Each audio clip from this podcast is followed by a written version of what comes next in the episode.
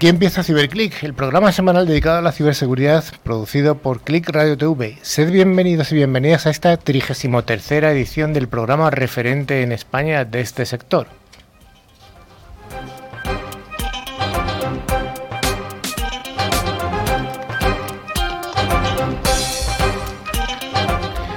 Ciberclick lo realizamos un equipo de expertos profesionales de la seguridad informática, que es una de las áreas de las tecnologías de la información y de Internet de mayor crecimiento y de mayor demanda de expertos.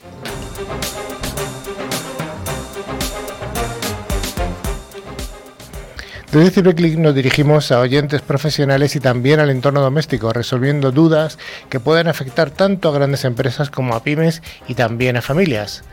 Damos un cordial saludo a todos los estudiantes que tienen interés en la ciberseguridad, animándoles a formarse para formar parte de este pujante sector.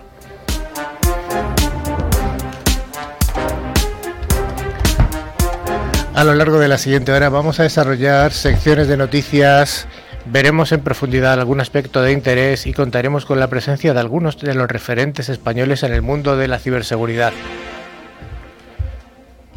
Para llevar a buen puerto Ciberclick hoy contamos con uno de los eh, equipos habituales. A mi extrema derecha, Daniel Vaquero. Ay, qué mal suena tu, tu micrófono, no está abierto. A ver, ahora. Hola, hola. Ahora sí. Muy buenas tardes. Daniel Vaquero, buenos días. Buenas tardes, buenas noches, porque nos escuchan de todo en cualquier horario. Cierto, cierto. A mi centro derecha, Sergio. Buenas Hola. tardes, Hola. buenos días, buenas noches. Eh, buenos de todo. Buenos de todos, buenos todos. A mi centro izquierda, Manuela, ¿qué tal? Súper bien. Hace un día estupendo para pasear con el coche por Madrid. Hace un día estupendo. Ah, ¿que ¿Te has comido algún atasquillo? No, ¿No? casi nada. Y a la extrema izquierda hoy está Vicente. Encantado de estar aquí otra vez. Pues claro que sí. ¿Tú no te has comido atasco? O no, yo siempre vengo en transporte público. ¿Has venido en transporte público? Bueno, pues eso está bien. El que habla soy Carlos Lillo y vamos a, como siempre decimos, a, a intentar que durante la siguiente hora o 50 minutillos, nos quedarán más o menos, llevar a buen puerto este programita, que este, esperemos que esté lleno de intereses. Hoy un tema bastante interesante, el tema del monográfico. Antes de seguir, quiero dar eh, un saludito al pulpo de las teclas, al pulpo de los potenciómetros, don Javier.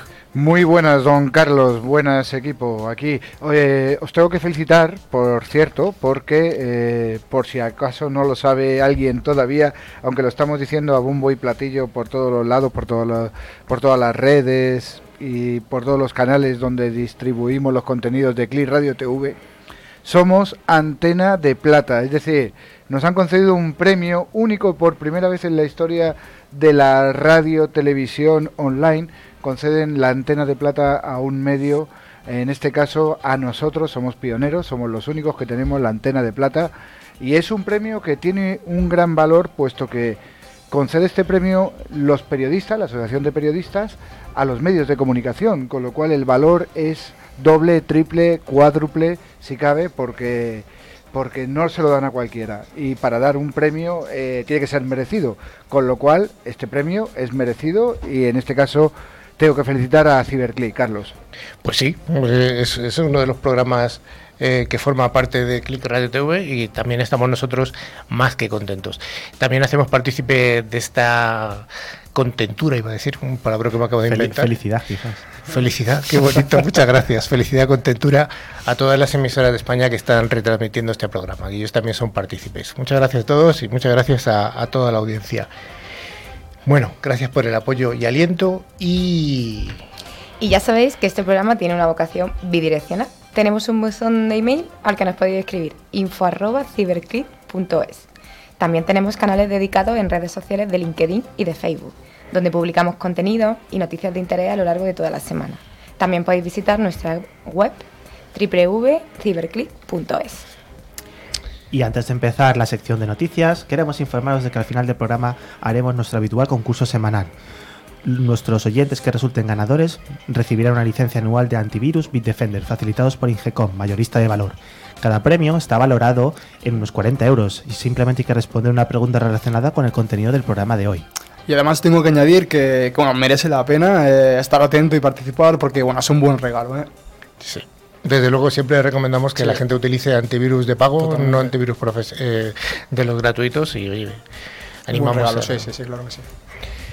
Bueno, Sí. pues hoy, hoy vamos a comentar, como siempre, noticias de, de ciberseguridad relevantes de, de esta semana. Y luego va el monográfico, va a estar dirigido al, a la protección de- del PC y, y del endpoint. Bueno, más que eso, vamos a hablar de la autenticación y de la autenticación robusta. Sí, un poquito, ya no solamente nos vamos a quedar en el usuario y contraseña, que todos sabemos, qué más cosas podemos hacer, cómo lo podemos, oye, pues aumentar la seguridad. Pues sí, lo que pasa es que cuando, cuando es- estuvimos hablando del guion, trabajándolo robusto, pues claro, dependiendo de quién escuche la palabra robusto, siempre piensa en un roble y tal. Sí, sí, sí. en fin, bueno, pues vayamos a la sección de noticias.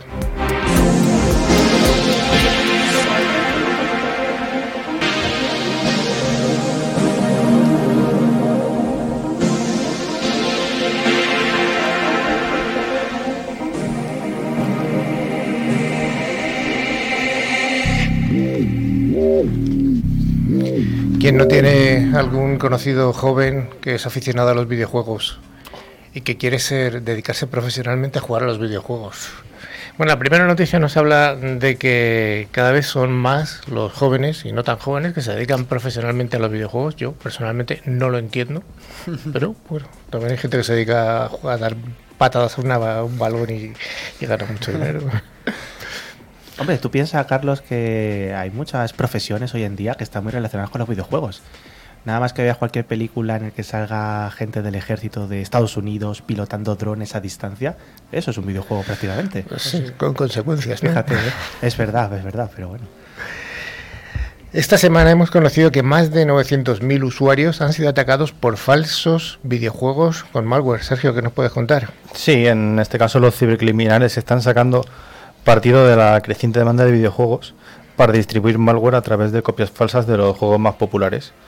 Según un estudio de Kaspersky, más de 930.000 usuarios, ojo al dato, 930.000 usuarios, han sido afectados por este tipo de ataques en los últimos 12 meses, eh, en el periodo entre junio y de 2018 y 2019. Solo tres juegos acaparan un tercio de estos ataques, que son Minecraft, el GTA y Sims 4. De los juegos más populares en España, Fornite, League of Legends y Clash Royale también se encuentran en esta lista. Estos cibercriminales bueno, están explotando al máximo la industria del entretenimiento en general para captar sus víctimas, eh, series de TV, estrenos de películas o videojuegos. Esto es fácil de entender ya que las personas suelen estar menos atentas cuando simplemente quieren relajarse o divertirse.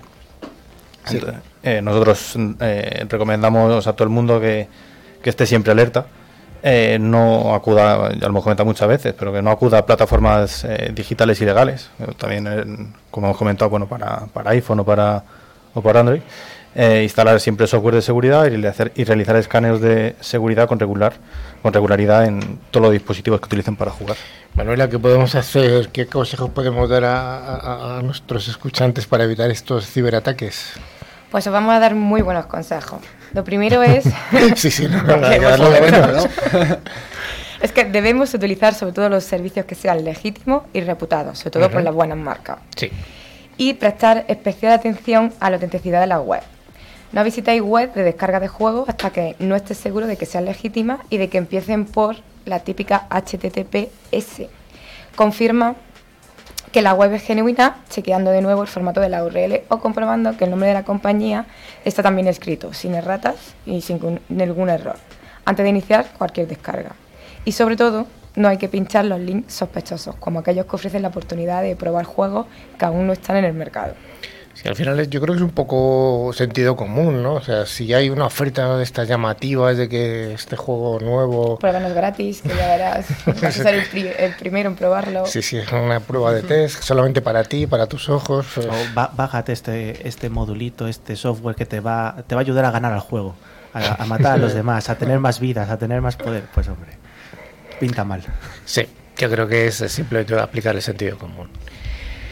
Bueno, pues eh, una vez ya asustados los, los jóvenes videojugadores eh, profesionales, Los gamers, los gamers, ya La palabra, la técnica. hay que decirlo bien, hombre. Youtubers, Hombre, gamers. sí, sí, hoy en día hay hasta Juegos Olímpicos de, de videojuegos. O sea, esto es una disciplina en Bueno, toda hay, un mundo alrededor de los juegos. Y se mueve muchísimo Mucho dinero, dinero, además. sí, sí, ¿eh? Y sobre Hay- todo y los epo- los eSport, que también sí, se empiezan sí, a sí. apostar y hay apuestas sobre sí. los juegos online.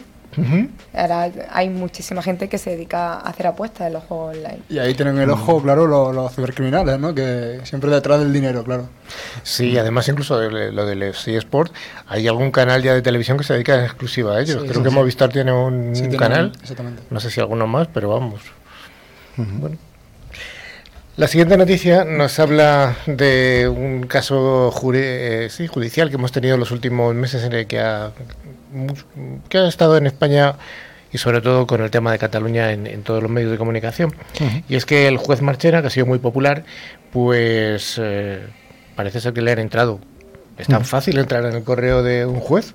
Sí, en, eh, en este caso el Consejo General del Poder Judicial, el CGPJ, eh, investiga una brecha de seguridad en las cuentas del correo electrónico oficial de los jueces del, del proceso, en el tema de Cataluña. El origen de la brecha es la aparición en Twitter de mensajes de la bandeja de entrada del juez Manuel Marchena. ¿Y quién está detrás de este tipo de, de infiltraciones? Pues todo parece indicar que es Anonymous Catalonia, eh, el grupo es el grupo que, ha reivindicado el ataque y que dice luchar por la libertad de, de expresión y la independencia de Internet de forma anónima. Los mensajes recibidos por Marchena que se han publicado son anodinos, simples convocatorias y mensajes O informativos. sea que no hay una información irrelevante en cuanto a los correos que se han exfiltrado. No, eso parece, parece que no, no han revelado nada eh, muy sensible. Anonymous Catalonia dice no haber encontrado ningún tipo de, de este tipo de información sensible sobre las deliberaciones de la sentencia del juicio del proceso entre los correos del, del presidente del tribunal. En sus mensajes de Twitter se han limitado a bromear sobre la falta de ciberseguridad en el Poder Judicial de la, eh, por la facilidad con la que han entrado en la cuenta del juez y de al menos otro magistrado que se sepa. El grupo este, eh, este grupo, Anonymous Catalonia, ha revelado en otra de sus cuentas, en la app de mensajería Telegram, algunos detalles más sobre cómo han podido acceder a la cuenta oficial del juez. El primer paso fue averiguar su dirección exacta del correo. Y esto fue simplemente con una simple búsqueda en Google que, bueno, que permite localizar muchas más cosas de los que no creemos. Sí, de todos modos, Anónimos Cataluña ha admitido que encontraron varias de sus direcciones de correo electrónico entre los mensajes enviados por otro juez, sin especificar cuál. Un colega de profesión habría usado varias direcciones personales de Marchena para enviarle un mensaje y asegurarse de que le llegase. Anonymous logró, por tanto, entrar en al menos de dos correos de los magistrados.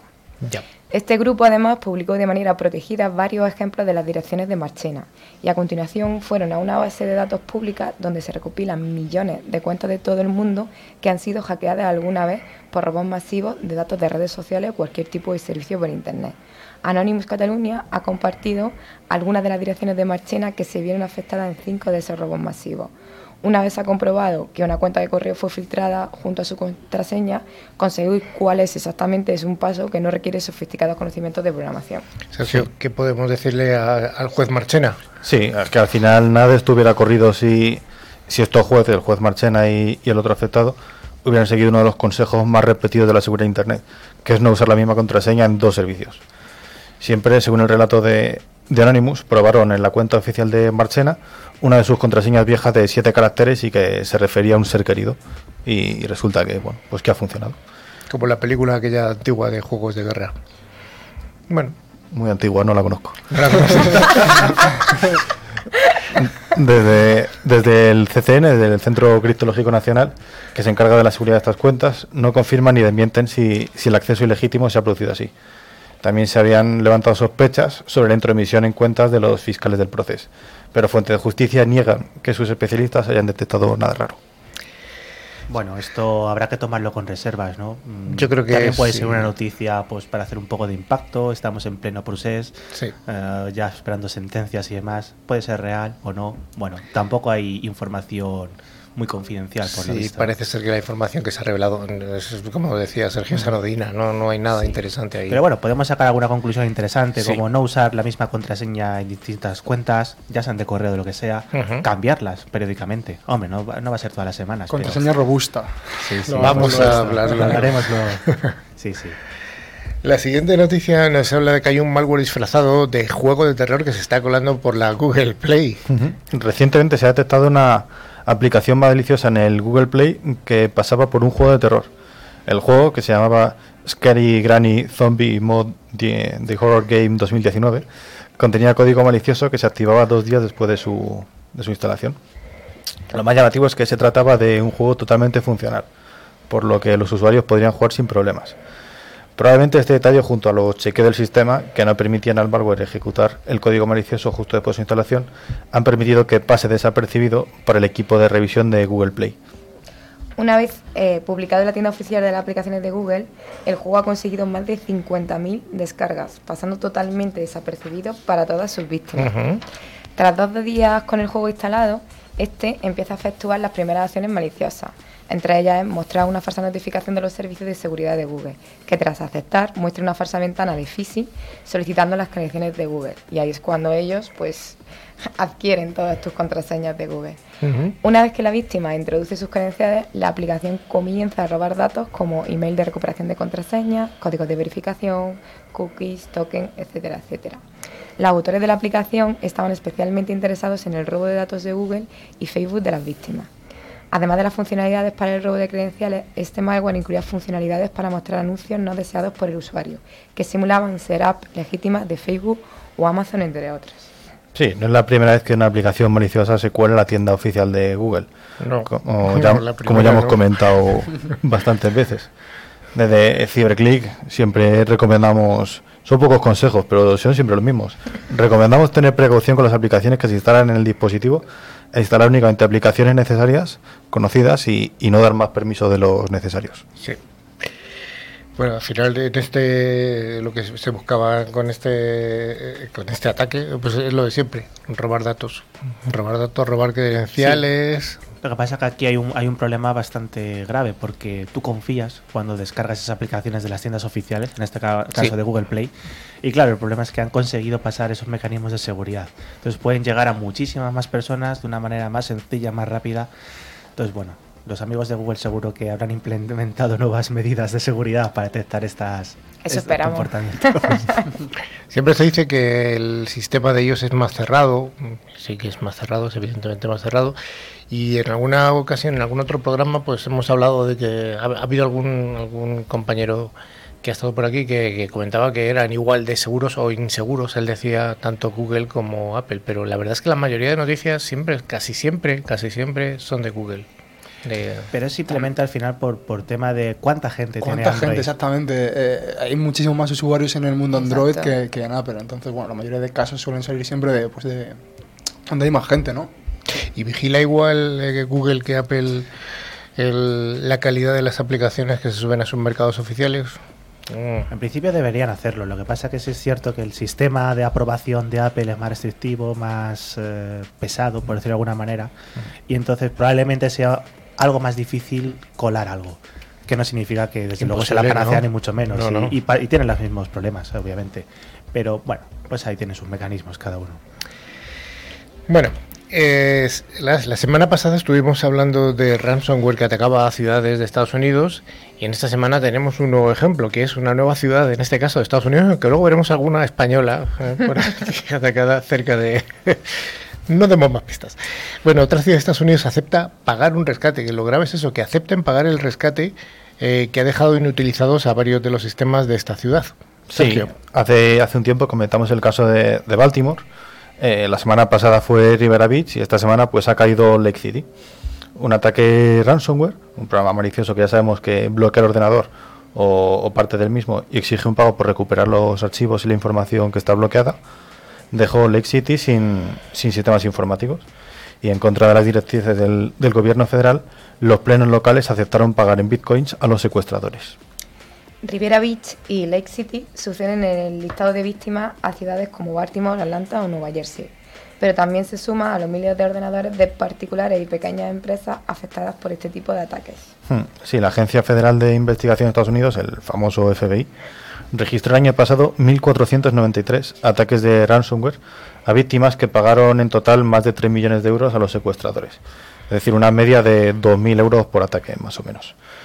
Eh, pero esos son, son solo los ataques comunicados, que al final la mayoría de ellos no se, no se comunican y no informan del pago. Ujú. Es un problema serio porque ya cada vez son más sofisticados los ataques y se producen tras un estudio a conciencia. Algunas empresas las ponen en situaciones límite y es un drama, afirma José Manuel Arnaiz, director general de Lucen, una empresa que ha desarrollado la tecnología Infinity Snapshot para preservar la información encriptada de cualquier usuario en la nube y recuperarla a partir del momento inmediato del ataque. Dani, ¿qué recomendaciones damos a las empresas para protegerse ante ataques tipo ransomware? Bueno, al final los ataques son inevitables, Sí. así que hay que tener en cuenta siempre un plan director de seguridad, una recuperación, un backup, qué hacer si nos entra algún problema, que puede ser un ransomware o lo que sea, cómo nos recuperamos de esto, tener un plan B, Un plan de contingencias. que- efectivamente. Tam- también sorprende que estas grandes ciudades no tengan esos planes definidos, no tengan backup y que tengan que pagar un rescate y que los dejen incomunicados totalmente en sus sistemas. Pues sí, algo tan sencillo como lo que tenemos, yo creo, por, por lo menos yo lo tengo, que es que en mis fotos, las fotos mm, familiares las tengo en varios discos duros y además algunos separados fuera de la red. Mm, y además de donde las tengamos, en Google o en, o en Amazon o donde sea. Pues, pues eso, hacer eso. Pero no toda, no toda la gente aplica eso, no toda la gente tiene esos discos duros o esos repositorios en la nube y es donde está realmente el dinero que gana el ransomware.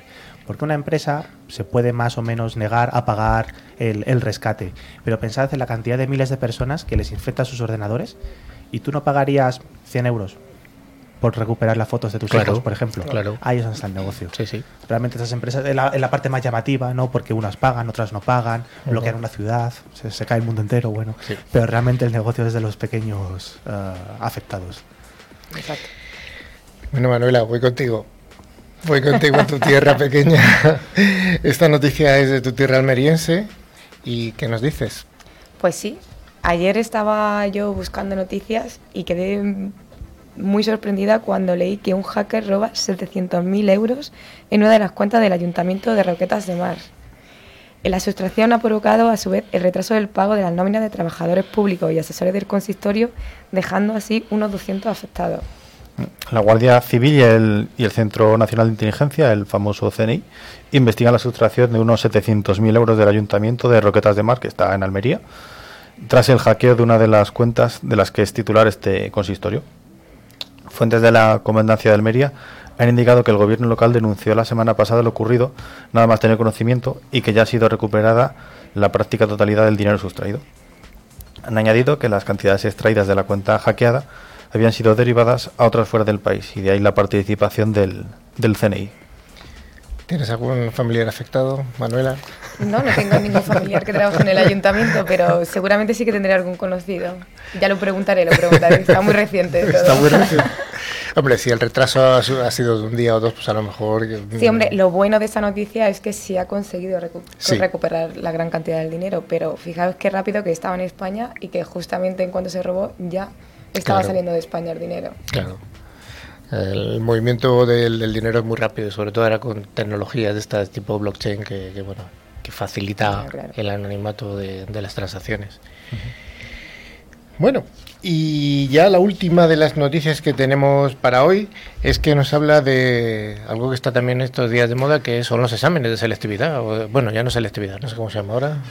U- EBU o UBA o algo así. E- EBAU, creo. EBAU. Eso es. Wow, ¿Qué significa? Evaluación universitaria, no lo sé. Bueno, Vamos a dejar la selectividad. Antiguas. La antigua selectividad. así.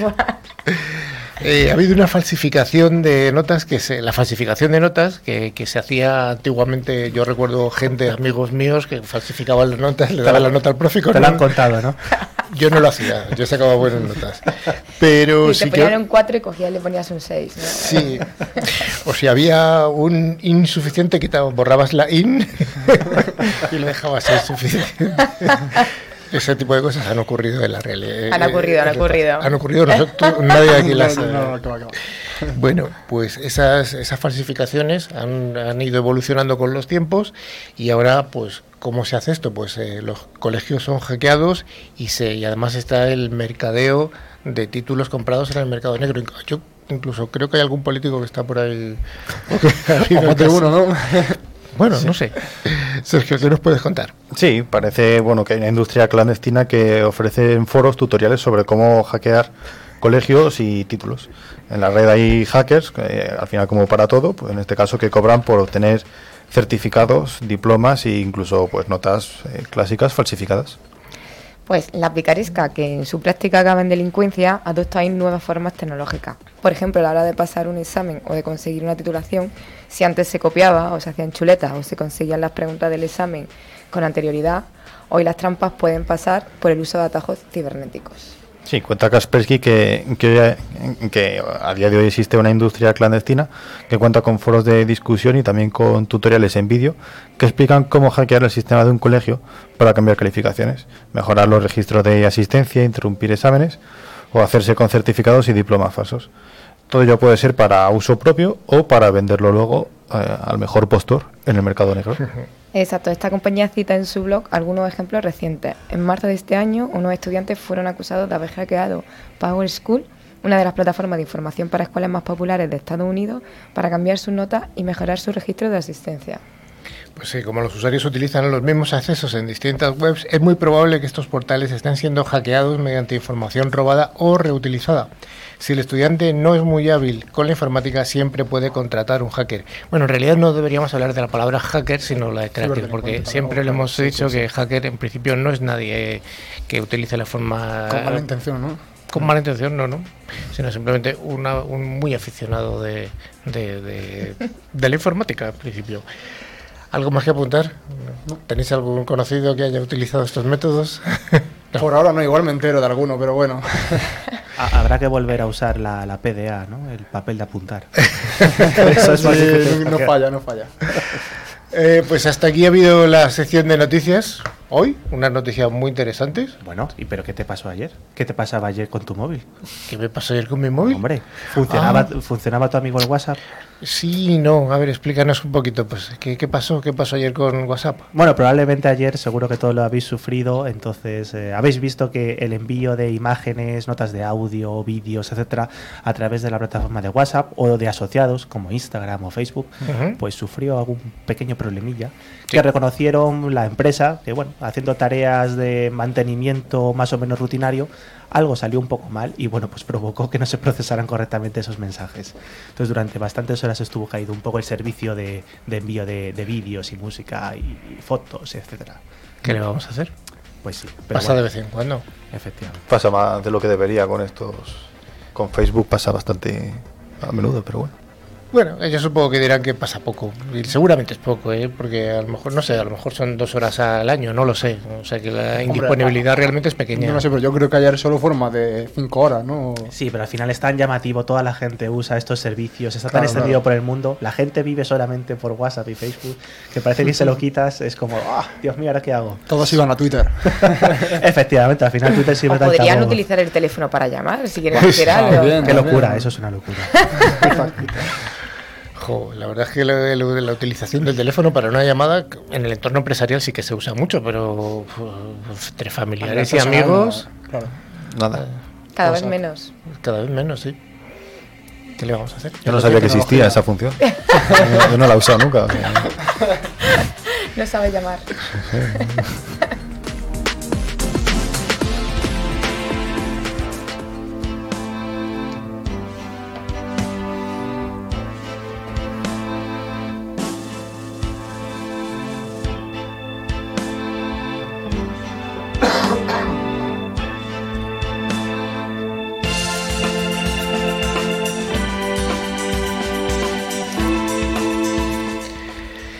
En el tema que vamos a tratar hoy en ciberseguridad en la empresa, ciberseguridad en la empresa, incluso ciberseguridad en el hogar, porque afecta a todo el mundo, vamos a hablar sobre la autenticación robusta.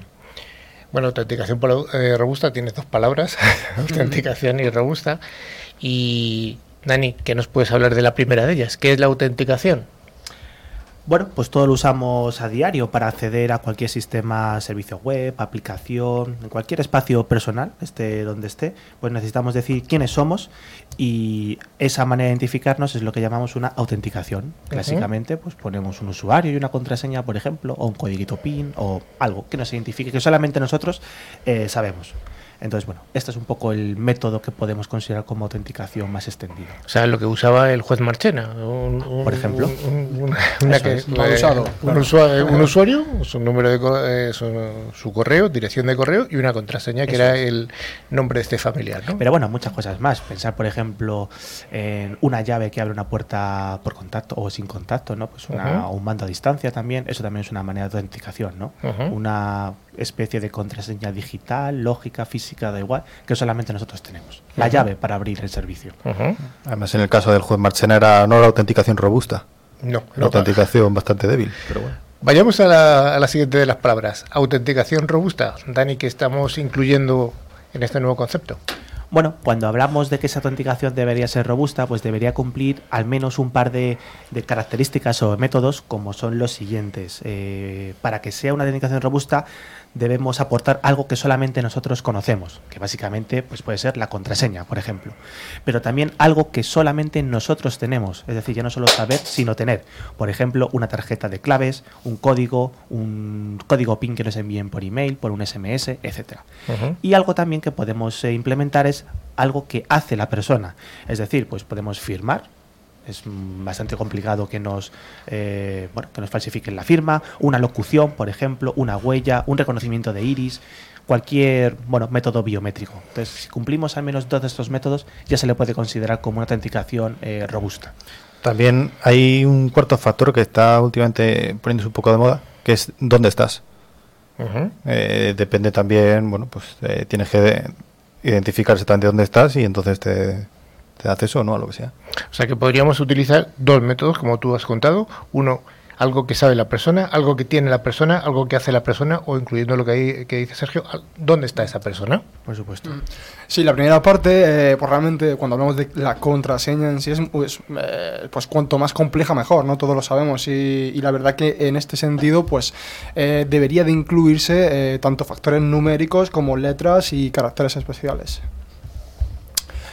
Eh, como por ejemplo si utilizamos el alfabeto latino en castellano de la A a la Z eh, y los números naturales que para, para hacer nuestra, nuestra contraseña se podrían generar más de 2 millones de, combi- de combinaciones y eso un ordenador tarda 2 minutos en, en generarlas. Con un ataque eh, por fuerza bruta utilizando un diccionario con todas las combinaciones posibles se podría vulnerar fácilmente. Ujú. Claro, entonces fijaros que aquí el problema más claro que, podemos ver es la propia actitud de los usuarios. Una contraseña puede ser extremadamente compleja, pero ¿qué pasa? Que habitualmente los usuarios, pues para recordarla, por, vaguería quizás o por comodidad, reutilizamos la misma contraseña en distintos eh, servicios las, y además de ello, pues no, aplicamos estas políticas de seguridad, estas complejidades, ¿no? No hacemos una, una contraseña que tenga una combinación de letras, números, caracteres especiales y además que no es una palabra reconocible, que en un diccionario, como comentaba Vicente, por un ataque de fuerza bruta, pues se pueda fácilmente ser generada y, vulnerada, ¿no? Y además, algo súper importante, cualquier contraseña en algún momento de, de su vida puede ser eh, vulnerada, puede ser descubierta Sí. o puesta, bueno, pues de, sí, utilizarla como tal. Por lo tanto, si las cambiamos periódicamente, pues hombre, aumentamos esa, esa seguridad. ¿no? Si Pues el tiempo de exposición meses. cambia, ¿no? Efectivamente. Claro, y además que, bueno, muchos servicios, como pueden ser, por ejemplo, eh, un navegador en HTTP, FTP, Telnet, P- POP3, etcétera, la información viaja sin protección, por lo que si alguien está escuchando la red, que ahora no, no se explicará Dani qué es escuchar la red, pues puede conseguir de forma rápida y sencilla la, la- la contraseña, ¿no? Fijaros que antes ha comentado Manuela eh, la utilización del HTTPS. S. Y, no hemos- y tú lo que has nombrado, eh, Vicente, no HTTP estaba... eh, sin S, claro. sin es- la S. La clave es la S. Si, La- va, exactamente. si llevamos la S, el tráfico va cifrado, no va en claro. Exacto. Importante. Escuchar la red. Dani, ¿qué es eso de escuchar la red? Claro, esto Poner la es- oreja al lado de, de- de la conexión. Casi, casi. Casi. Estos métodos que estaba de comunicación que comentaba Vicente al final no son seguros. Por eso fijaros siempre en la S de seguro que comentaba Manuela, súper importante. Ujú. Y al final escuchar la red es lo que es lo que dices, es poner la oreja en la puerta y si en ese medio no va securizado, pues podemos escuchar la contraseña que está viajando. Sí. Por muy compleja que sea, pues va a ser, po- ser posible que la vaya a coger alguien y luego utilizarla en nuestra contra, ¿no? Y además, muchas veces por comodidad estamos eh, en un navegador, en nuestro PC personal, en el móvil y muchas veces utilizamos el botoncito de guardar contraseña, ¿no? Qué fácil, así la, la ya no hace falta que la pongamos más. Bueno, pues al final también la estamos almacenando en un sitio, en un navegador, en una base de datos, en bueno, donde sea. Esos sitios, esos repositorios muchas veces también pueden ser vulnerados. Entonces, fijaros que hemos hecho una contraseña extremadamente segura, compleja, etcétera, la guardamos en un sitio que pensamos que puede estar seguro y no es así. Y a pesar de haber tenido esa contraseña tan complicada, pues nos la roban y luego la pueden utilizar. Y ahí es donde probablemente deberamos, eh, debemos agregar ese doble factor, esa autenticación robusta.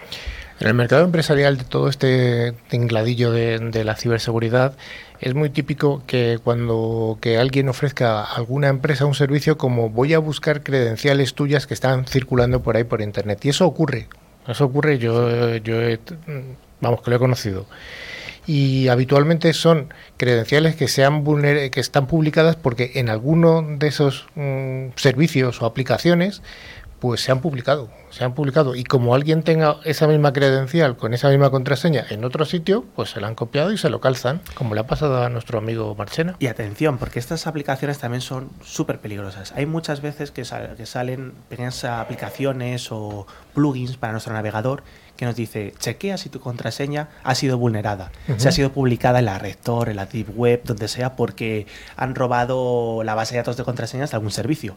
Esa sí, propia aplicación. Fue muy famosa hace, un, hace unos años eh, la, la, base de datos de Adobe. Por ejemplo. Pues uh -huh. esas aplicacioncitas tan chulas que dicen que te van a chequear si tu propia contraseña ha sido vulnerada, si la encuentran en una base de datos, lo primero que están haciendo es pedirte cuál es tu contraseña. Entonces, muy probablemente ya estés metiendo la pata hasta el fondo. Hombre, no te piden la contraseña, te piden el, el usuario.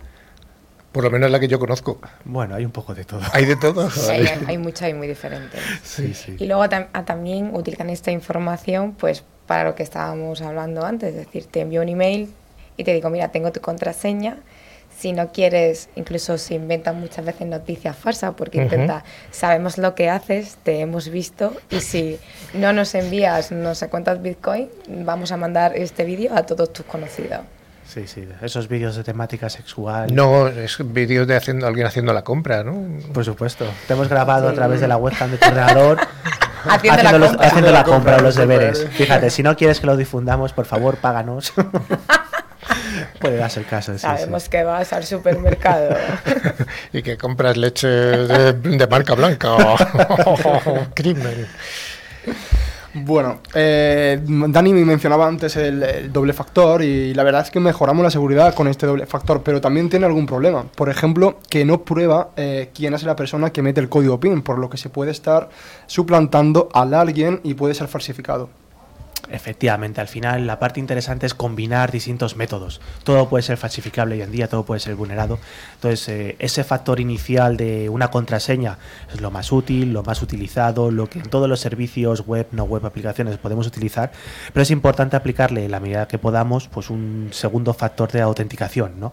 Y es más, si este factor puede ser, por ejemplo, biométrico, pues suele ser algo más seguro, ¿no? Es más complicado falsificar, pues no sé, una huella de un iris, una huella digital, una uh -huh. locución hay factores que te piden eh, que comentes, que hables algunas palabras o una frase, porque te graban la entonación, la manera de decirlo. Bueno, pues hay 20.000 maneras de identificarte de esta manera, ¿no? Y a estar basados en algo físico, bueno, pues es más, más complicado. Sobre todo porque este método es más intransferible, es decir, cada uno tiene el suyo. Algo digital, pues bueno, puede ser más o menos copiado en cierta manera, ¿no? Eh, obviamente tiene sus problemas, también se pueden aplicar falsificaciones, engaños, pero son más complicados de conseguir. Sí, todo lo que tenga que ver con autenticación y cuanto más robusta mejor implica poner más capas en la cebolla de la, de la, de la seguridad. O sea, si tiene, cuanto más factores tengas, mejor. ¿El biométrico es perfecto? No lo es. O sea, el teléfono móvil, los iPhone que tienen algunos, el mío no, porque es un poco más antiguo, pero sí tienen una identificación del rostro. Sí. En realidad identifica unos cuantos puntos, tampoco te identifica a ti. Si le pones un rostro con puntitos, eh, tampoco, o un muñeco, incluso en algunos casos está hasta te identifica, o sea que... Pero es, un, es una capa más, ¿está bien todo lo sí, que sea? Sí, está eso, está la huella dactilar, que sí que es más complicado. Uh -huh. eh, hay muchos más que yo creo que, que será también el futuro de, de, las contraseñas, el que no pongas unos caracteres, sino que realmente cada uno tenga su contraseña de biométrica. Uh -huh. Como ya estaba comentando Dani, ya sea por el iris, ya sea por una huella, ya sea por una canción que cantemos. O una combinación de, de ambos factores. Eh, claro, eso es. Pensar Eso que es. ya hay aeropuertos, creo que en España ya están en pruebas de fase piloto de reconocimiento de personas a la hora de hacer el embarque. Ya no tienes que presentar tu billete o más que el billete, el, el DNI o pasaporte y demás, sino que ya por reconocimiento facial las cámaras inteligentes y demás reconocen que, que tú eres tú y bueno, pues te dejan embarcar o pasar hacia distintas zonas. Sí, hace, hace un mes yo cogí un avión y pedía primero el pasaporte y una máquina directamente. Te miraba la cara y si tu cara coincidía con el pasaporte, bien. Y yo Sí. fui un poco asustado iba con barba. La foto iba sin barba. Pero me reconoció, me reconoció. Así que Yo te reconozco.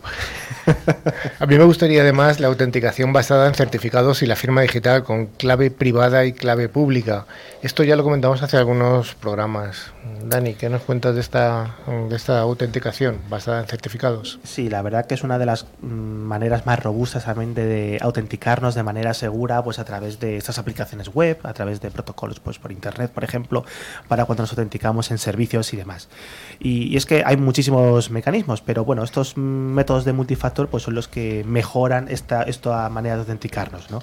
Entonces hemos comentado que tenemos dos factores, un algo que tengo, por ejemplo, esa contraseña, y luego algo que sé, ese PIN, por ejemplo, que me llega por email, ese factor biométrico, etcétera, ¿no? Entonces, aunque históricamente todas estas factores tipo las huellas digitales, por ejemplo, se han utilizado como métodos pues para autenticar, además reconocidos en procesos legales, eh, legales, ¿no? como Estados Unidos y demás, pues bueno, siempre hay sospechas de su fiabilidad no es 100% segura. Sí. Entonces, la idea es intentar incorporar cuantos más métodos tengamos, cuantas más posibilidades, combinaciones distintas de, bueno, de, de formas de autenticarnos, de identificarnos, pues más sencillo será engañar al sistema por lo tanto salvaguardar nuestra identidad digital, que al final es de lo que estamos buscando, ¿no? Exactamente, y con el fin de ayudar a los, a los usuarios a escoger una contraseña adecuada conforme a los requerimientos de seguridad de las organizaciones y al mismo tiempo fácil de manejar, recomendamos el siguiente procedimiento. Primero, número de caracteres que debe tener la contraseña, mínimo 8. Eh, también uso de mayúscula, como mínimo 1. uso de números también, mínimo, mínimo 1. Y por supuesto también caracteres especiales. Bueno, ¿por qué se utiliza esto? Pues para prevenir el la utilización de palabras que se puedan encontrar en un diccionario, en cualquier idioma, o de información personal. Fácil de identificar. Volvemos al juez Marchera. Con el nombre de algún familiar o una mascota, un pasatiempo favorito, información que sea fácil de, de- de recordar o, de- o al menos de rastrear. Y cuanto más largas serán mejor, ¿no? Si ponemos una contraseña de solamente cuatro, cuatro caracteres, es muy sencillo de, de hacer combinaciones posibles. Entonces, si le ponemos al menos de ocho, si ponemos ya una mayúscula, un símbolo, un número, pues las combinaciones crecen exponencialmente. Entonces, si se intenta descifrar esa contraseña, pues al final se podrá, obviamente, pero después de millones de intentos, que bueno, pueden ser casi infinitos, ¿no? La- El segundo consejo, ¿cuál sería, Vicente? posibilidad o no de reusar una contraseña anterior o similar. Eh, en tercer lugar, tiempo durante el cual la contraseña puede ser usada antes de que, de que expire. Sí, pues dependiendo de la sensibilidad de la información que queramos proteger, pues bueno, puede estar entre 15 y 60 días, aunque podemos utilizar un tiempo típico de 45 días. Exacto. Eh, luego, en cuarto lugar, recomendamos proteger la contraseña, que prote- de- recomendamos que proteger la, la contraseña, perdón, implica no escribirla en lugares donde alguien, pues, lógicamente, ¿no? Eh, pueda, pueda encontrarla. Eh, no guardar contraseñas en el explorador de internet, no compartir esa- esta información con nadie, entre otras cosas. Bueno, Entonces, podemos mm, tener gente de confianza, ¿no? Pero No recomendamos la utilización de POSIT. eh, Ese post además amarillo. en el ordenador ahí, todo, todo. Pero es muy, fa- es muy común eso, ¿eh? O sea, no Sí, es... sí, sí. Ah, dice, es muy complicado. Dice, la voy a apuntar aquí. Oye, y cuando se te olvida y está, bueno, yo no lo he hecho, pero gente que lo ha hecho, eh, se- estás teletrabajando o alguien teletrabaja desde casa y llama al compañero, oye, ¿me puedes decir cuál es la contra? es muy útil el POSIT. Claro, Además, claro. pensad también que podemos establecer como distintas capas de seguridad.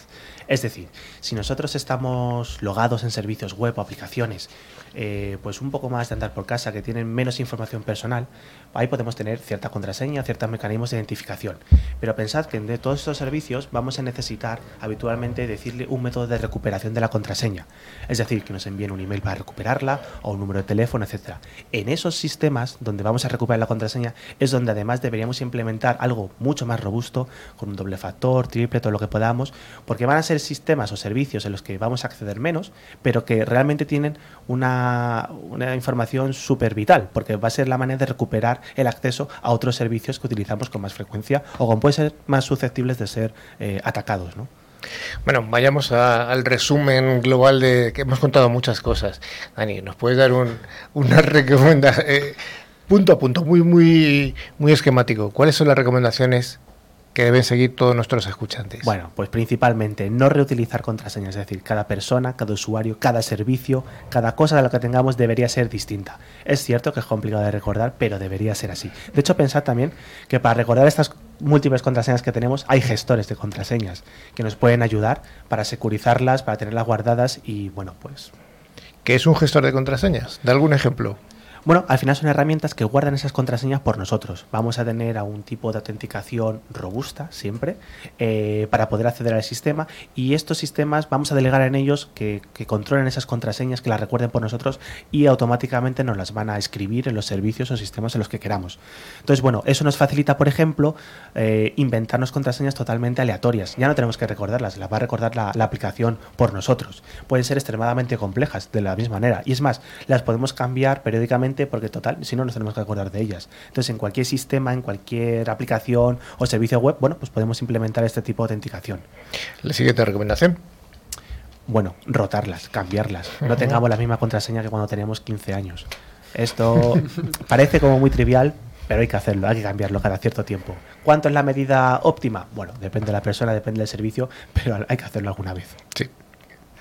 Eh, bueno, también por supuesto cambiar esas contraseñas predefinidas. Cuando nos damos de alta en algún servicio, en algún sistema, muchas veces tenemos una contraseña que nos dan ahí un poco pues por defecto, ¿no? Pues usuario, usuario, pepito, dos, tres, pepito, cuatro, un, dos, ¿no? tres, cuatro.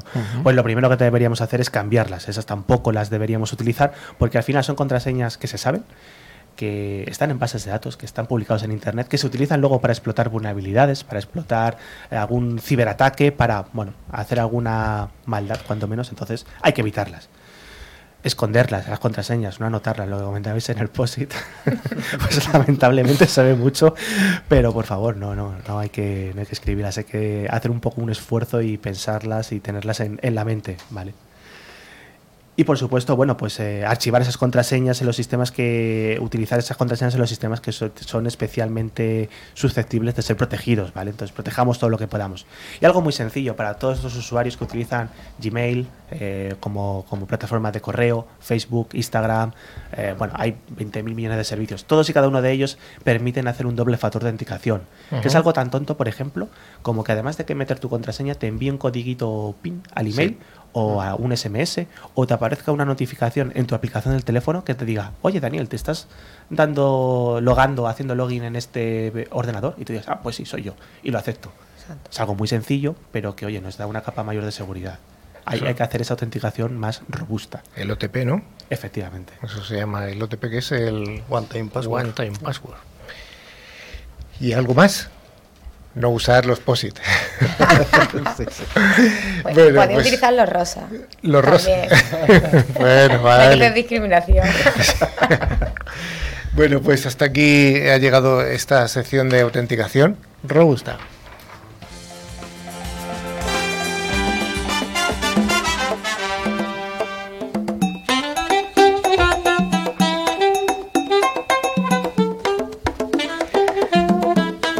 Llegamos al momento final del programa y en este final siempre tenemos un momento muy esperado por algunas de las personas que nos escuchan, que es el concursazo. Bueno, pues gracias a Ingecom Mayorista de Valor vamos a sortear dos licencias anuales del antivirus con calidad profesional Bitdefender. Ingecom es un distribuidor español especializado en ciberseguridad y dentro de su amplio catálogo de productos cuenta con Bitdefender para la de- defensa avanzada de los puestos de trabajo o endpoints. Sergio, Sí. ¿tenemos ganadores de la semana pasada? Eh, efectivamente. Son Daniel Romero Cordero de Madrid y Damián Alonso de Bilbao. Enhorabuena a ambos y les mandaremos su correo por email. Su correo, ¿no? Su premio. O sea, su premio por email. efectivamente. Si conocemos el correo, bueno, sí. Eh, y bueno, les recordamos también que es importante esto que, que activen la licencia las 24 horas siguientes a la recepción. Sí, mm, es importante. Eh, nos ha pasado alguna vez que hemos eh, adjudicado el premio a alguna persona y al cabo de los tres días dice, se me ha pasado abrir el correo y tal. Es que caducan en 24 horas desde que se envían las licencias. Son así. Entonces hay que estar un poco atentos. Eh, Manuela. Y bueno, Carlos, ¿tienes alguna pregunta mm, para hoy para nuestros oyentes? ¿Quién quiere inventarse la pregunta? A ver, ¿algún voluntario? Mm, Dani, ¿tienes pregunta? Sí, yo te voy a, pre- yo voy a preguntar. ¿En qué ciudad, ha, a qué ciudad ha sido vulnerada en este caso por ese ransomware, bloqueándole eh, bueno, pues el acceso a los recursos informáticos? Que no es española. Que no es española, No efectivamente. es española. Oye, la noticia de español era distinta, ¿eh? No has estado atento, Carlos. Y estábamos hablando de una Ya ciudad estadounidense atacada por un ransomware. Sí, porque la otra era diferente. bueno, pues esa es la, esa es la pregunta. Pues bueno, para concursar deberéis enviar un email a nuestro correo info@ciberclick.es indicando vuestro nombre, dirección y teléfono, contestando a la pregunta que nos acaba de hacer Dani. Sí. De entre estas respuestas correctas sortearemos dos ganadores, admitiéndose respuesta hasta el 11 de julio. Hasta el 11 de julio. Os recordamos que tenemos abierto nuestro email para cualquier duda o sugerencia.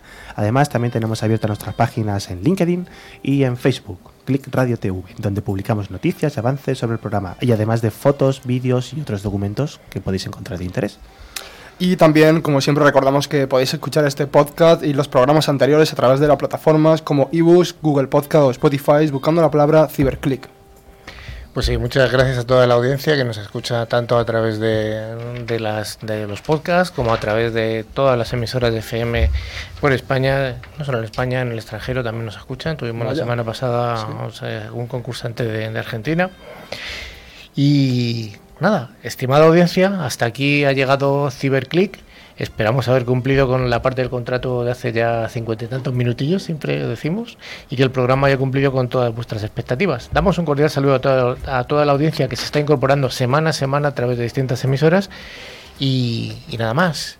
Dani, Hasta la siguiente. Sergio, Hasta la siguiente. Manuela, Volveremos pronto. tienes que hablar con la gente de tu tierra. A ver Por quién supuesto. afectada. Lo tenemos que traer aquí, ya el alcalde. Vicente, Un placer. un abrazo a todos y a todas y hasta la siguiente edición de Ciberclick. Hasta luego. Adiós. Adiós.